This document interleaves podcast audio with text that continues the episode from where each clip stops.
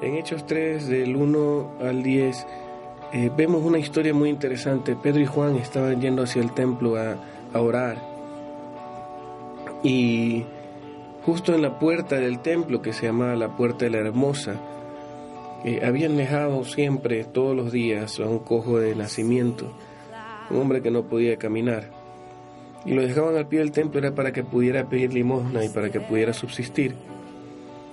Entonces cuando este hombre ve que Pedro y Juan se acercan, él les, pide limosna y Pedro y Juan se miran y le dicen a este hombre, eh, y dice la Biblia en el versículo 4, fijando en él los ojos, les dijo, míranos.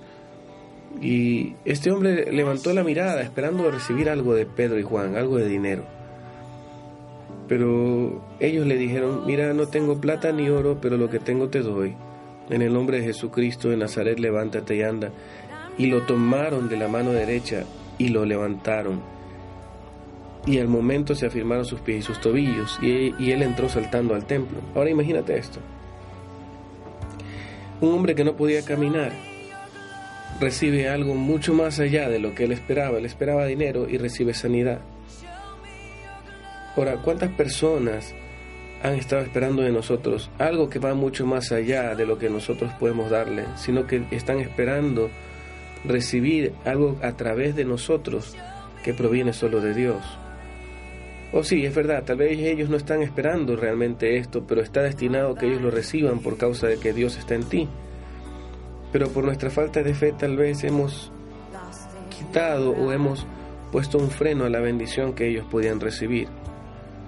Yo te animo a ser un poco imprudente en el sentido de, de ser lanzado. te animo a ser un poco arriesgado en el sentido de creerle a Dios de que Dios puede hacer la diferencia contigo. Entender de que Dios va, va a moverse a través de ti y no por causa tuya. Entender de que se trata de en el nombre de Jesús y no en tu nombre. Cree en el Señor Jesucristo y podrás ver la gloria de Dios. No te he dicho que si crees verás la gloria de Dios.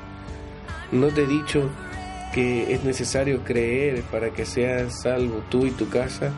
Entonces cree en Jesús.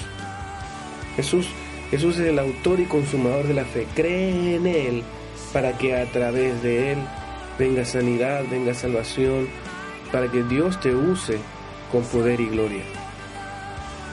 Tú eres capaz de hacer muchas cosas en el nombre del Señor, pero es en Él que puedes hacerlas.